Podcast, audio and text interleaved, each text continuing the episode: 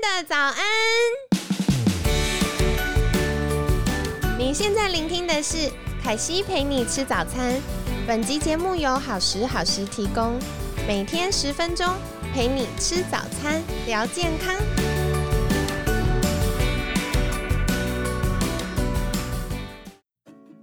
嗨，欢迎来到凯西陪你吃早餐，我是你的健康管理师凯西。今天呢，一样非常开心，邀请到凯西的好朋友，营养师的餐桌创办人 Aaron。Aaron 早安，大家早安，凯西早安，早安。那昨天我们小小聊到了一些哇，真的过敏的时候该怎么办？那今天就要来请教 Aaron，因为昨天我们有提到。嗯，这个饮食营养是非常重要的。然后我们昨天也分享说，哎，那个加工食物要少吃。可是，是不是也有一些食物会容易造成鼻子过敏呢？因为像凯西小时候啊，宝宝妈妈为了营养跟方便，每天早餐都会帮我买三明治配牛奶，然后还会多加一颗蛋哦，所以就觉得嗯，有菜又有蛋白质，很健康。可是我小时候，除了昨天提到的鼻子过敏之外，我印象最深刻的就是每天早上起床都会肠绞痛到冒冷汗，就是不能动，一定要等到呃肠子打结比较顺畅了，才会觉得好一点。那常常也会发生偏头痛，就是连吃止痛药都没有效哦。所以我小时候还去台大医院做了好几次脑波检查。然后，嗯，检查了半天，医生也说，嗯，看起来都正常啊。所以小时候我爸爸妈妈就很担心，说，哎，为什么会一直偏头痛这样子？那到青春期，我觉得最困扰的就是，除了鼻子过敏，然后还有很容易长又大又红又痛的痘痘。那那时候，因为青春期女孩子就是很爱漂亮嘛，所以我就会觉得，哦，一个是每次长痘痘就会觉得很尴尬，然后另外一个也怕会留下疤痕，所以我觉得这些都是以前常常会遇到困扰。那到了后来开始调整一些饮食之后，就发现，哦，天哪，原来我对小麦制品，就像面包啊、蛋饼啊这些。会过敏，然后我也对牛奶过敏，所以当我去除掉这些食物过敏源之后，过敏的状况就好很多。不过这个也是经验上有这样的观察，那不知道从营养师的角度是怎么在看待这些状况呢？我觉得凯西的一些症状听起来是长期的这种过敏源的累积的一一个发展啊。我们来聊聊，就是说怎么样去预防，从小朋友开始可能就要去做的事情，可以让这个整个过敏的状况可以。被应该说及早知道，或者说及早预防。第一点就是说，如果呢，父母或者说双方家族，其实都已经有很多的成员对某一个食品过敏，比如说像是虾子这样子的东西的话，其实孕妇在嗯。生宝宝的怀孕宝宝的过程中，我们就会建议说，那尽量避开这样子的食物，或者是说，当他在哺喂母乳的时候，也先尽量避免，因为这个在基因上面可能就比较有高的风险，宝宝从小也会对这个地方产生过敏。第二个就是我们常讲的母乳最好。母乳里面其实有很多的呃抗体，所以能够帮助宝宝在他免疫系统发育的过程中，其实是有帮助的。所以如果可能的话，但是也不要给妈妈太多的压力，就是说至少能够哺乳到四个月到六个月以上，是我们现在觉得啊比较适合的一个时间。再来的话，就是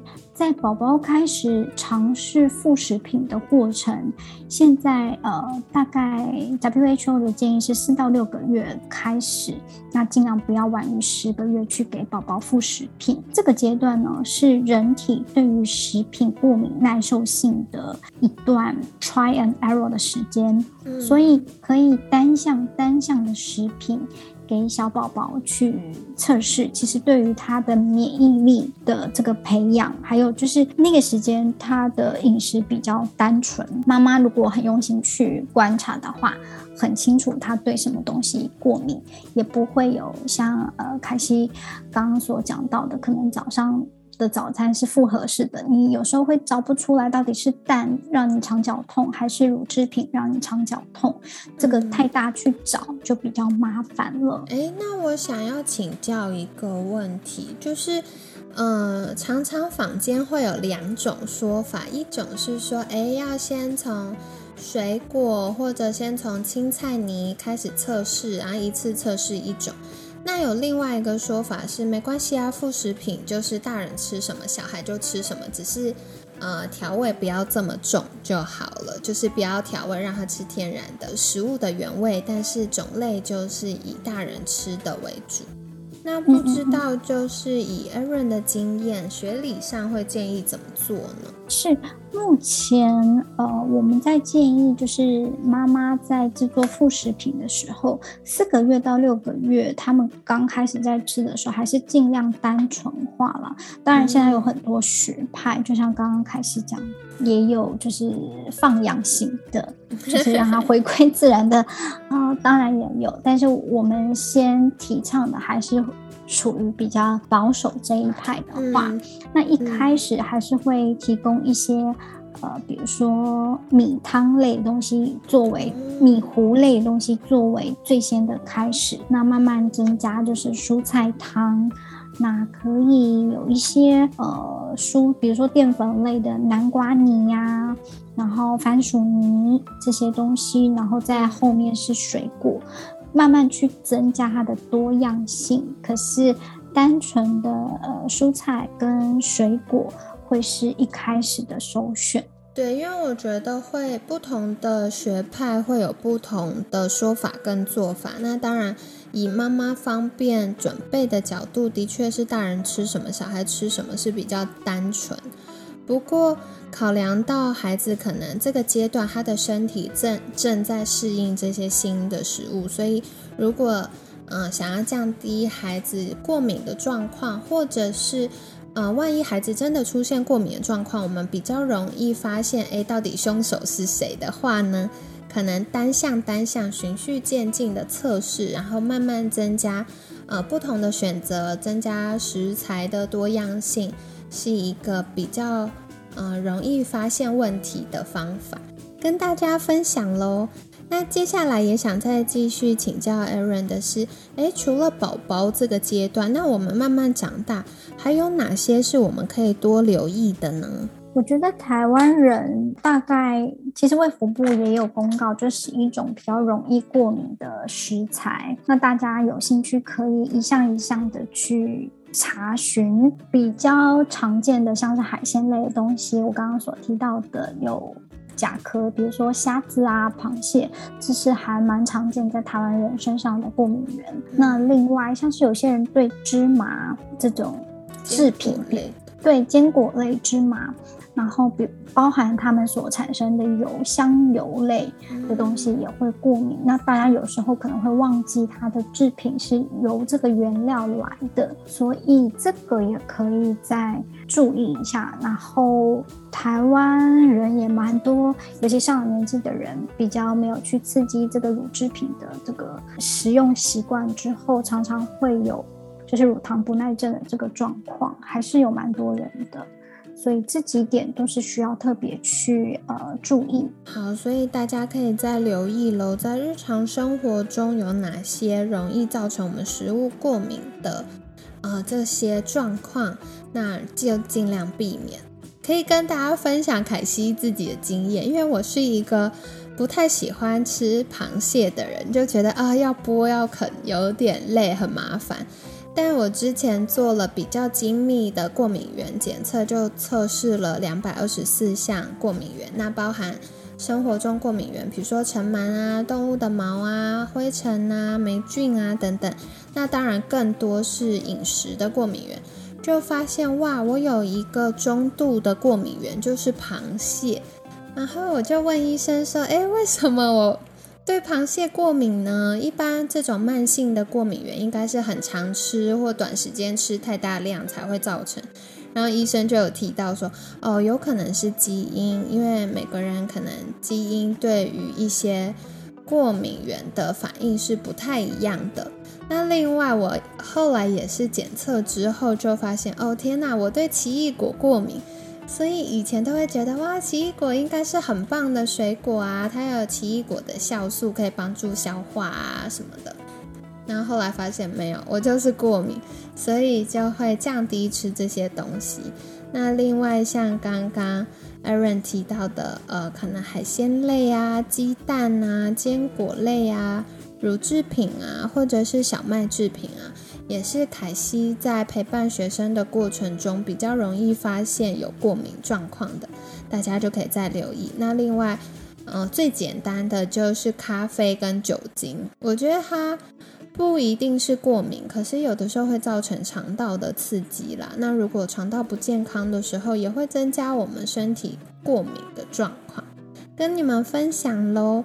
那，嗯。Aaron 这样子的话，有没有建议我们饮食要怎么挑选，可以避免这些过敏的反应，或者是让鼻子过敏的状况可以避免一直被触发呢？我觉得刚刚我们提到的是不要吃什么东西会比较不容易诱发过敏。那吃什么东西其实对身体的调节会比较。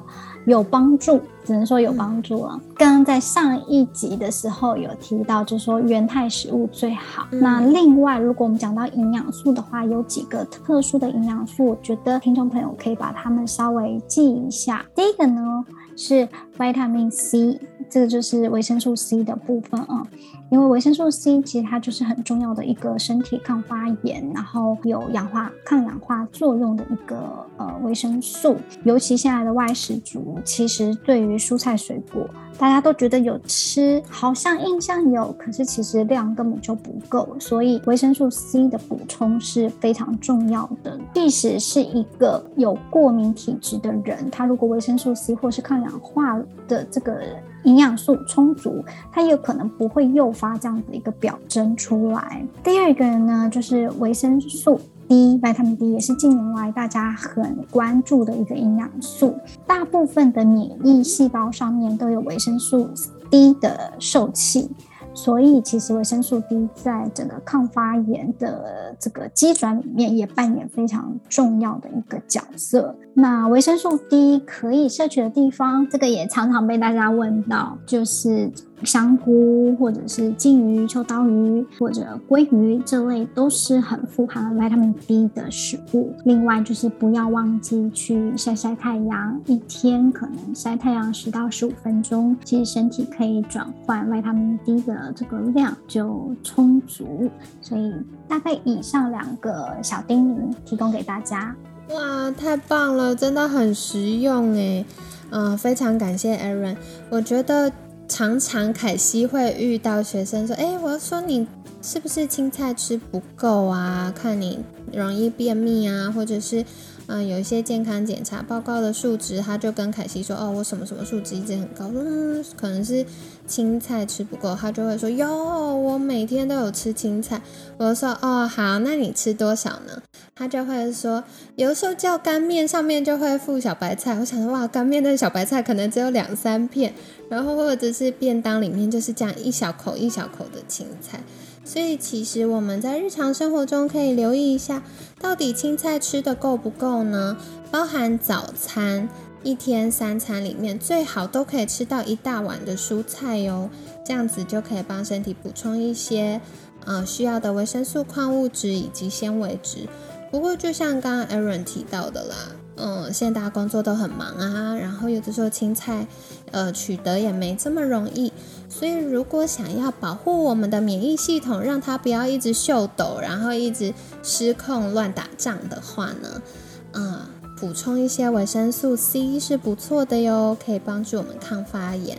那另外不断在节目中被提到的维生素 D 也是很重要的。过往我们对维生素 D 的印象可能就是 A 帮助钙质吸收啊，比较不会骨质疏松症啊。可是其实这几年的研究发现，哇，维生素 D 对于很多，嗯，比如说像免疫的调节或者是荷尔蒙的平衡，也都是有帮助的哟。所以适度的补充维他命 D 是很棒的。那感谢刚刚 Aaron 也跟我们分享到，就是日晒香菇。我觉得台湾真的好厉害哦，我们有很多就是呃比较靠山区的地区会有这种椴木的香菇，然后被阳光晒得香喷喷的，不管是煮鸡汤啊或炒菜呀。都非常的棒。那呃，吃一些香菇也可以补充到维生素 D。那再来的话，像青鱼啊、鲑鱼啊这些富含 omega 三，然后有好的油脂的鱼，也可以帮助我们补充到维生素 D 哟。那再来是晒太阳，哇，现在秋天刚好晒晒太阳，累积一些暖洋洋的能量。那另外。晒太阳除了帮助我们吸收维生素 D 之外，还有一个非常重要的功能，就是可以帮助我们校正生理时钟。所以，如果有的时候觉得哇，白天很容易疲倦呐，胸口闷闷的呀，或者是晚上睡眠品质比较不好啊，那这样子我们也可以在早上起床起床的时候呢，晒晒太阳。那大概十五分钟、二十分钟，也对我们的生理时钟调整是有帮助的哟。那刚刚呃，Aaron 有提到常见的呃食物过敏源呐，或者是宝宝们该怎么样开始副食品之旅，这就需要家长们费心了。不过，呃，如果在孩子小时候可以发现他的食物过敏源，或者是循序渐进。然后让孩子的免疫系统不会被这么多的刺激，然后慢慢的去适应不同的食材的话，也可以降低我们后续在呃照顾孩子们，或者是孩子在因为过敏或生病而受罪的这件事情上呢，可以降低一些风险和辛劳喽。那跟你们分享。